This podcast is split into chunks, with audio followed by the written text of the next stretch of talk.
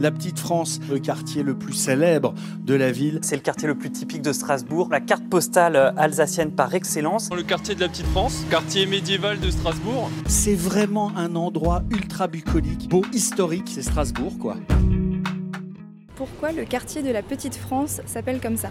C'est la maladie euh, syphilis. C'était le, le- le refuge des, des- des soldats qui, qui revenaient de je ne sais pas où et qui avaient chopé la petite vérole. C'était au moment des campagnes napoléoniennes peut-être. Je me nomme Rodolphe Catin et je suis guide conférencier des monuments historiques depuis de très longues années et je vais essayer de vous expliquer pourquoi euh, ce quartier euh, des tanneurs et des meuniers fut surnommé la Petite France. Alors la Petite France euh, intrigue beaucoup. Alors c'est l'ancien quartier des tanneurs, des meuniers, des pêcheurs, tout corps de métier qui avait besoin de l'eau de la rivière. C'est pas que les tanneurs aient été parmi les gens les plus pauvres, mais ils étaient quand même rejetés, hein, justement parce que ils avaient, même s'ils se lavaient avant d'aller à la messe, euh, ils sentaient quand même très très mauvais. hein. Mais ce qui est inquiétant, ce qui était inquiétant pour nous, pour nos contemporains, c'est que les tanneurs étaient installés en amont. Donc, euh, vous imaginez les odeurs euh, sur la grande île ovale de Strasbourg. Et ce jusqu'en 1832, qui a marqué les premières tentatives d'assainissement du quartier. Tout était humide, fangeux. Et ce quartier ça a été surnommé jusqu'au XVIe siècle la Petite Venise, justement à cause du sol euh, humide. Au premier abord, la petite France, c'est des fleurs et de l'eau. Une sorte de petite Venise de l'Est, avec des maisons à colombages qui contemplent pensivement les vedettes sillonnant ses canaux. La petite France, le terme est à chercher dans l'histoire de notre pays.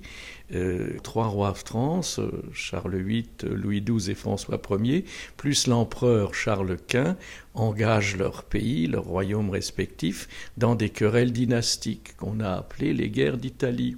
Il s'agissait de savoir qui allait dominer Milan ou et Naples. Alors il fallait recruter des soldats supplémentaires, ce qu'on appelle des mercenaires, Landsknecht, des lansquenets, parce qu'ils avaient de grandes piques ou de grandes lances. Et on les a recrutés dans les pays, ce qu'on appelait am Oberrhein, les régions du Rhin supérieur, dont l'Alsace faisait partie. Et euh, ces mercenaires sont surnommés Schwitzer, les Suisses. Et euh, ils vont rapporter de ces guerres d'Italie un, mal fameux.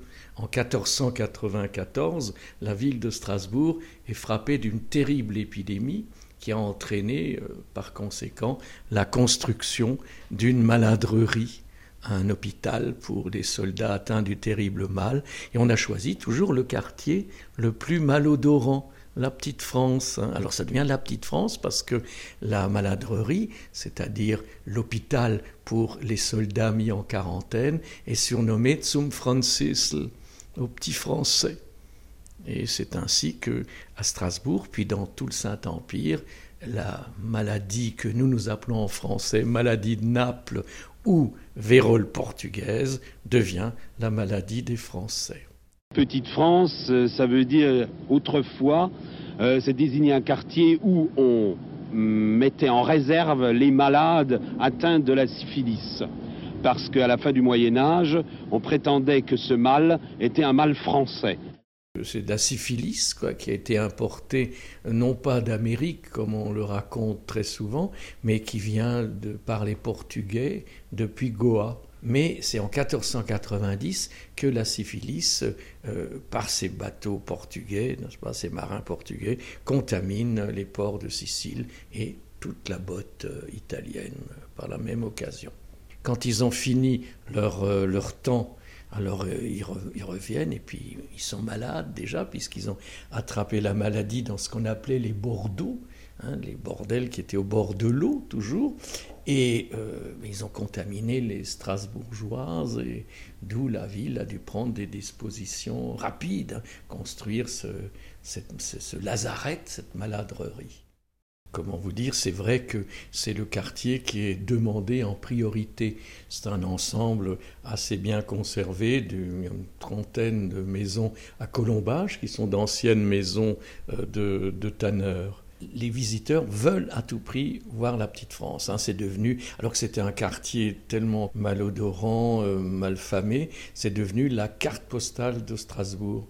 D'ailleurs, euh, la ville en a fait installer des panneaux euh, qui montrent les vues au 19e siècle, après l'assainissement. Il y a 90 chances sur 100 que pendant votre visite, on vous demande déjà à l'avance pourquoi ce quartier des tanneurs a été surnommé la Petite France.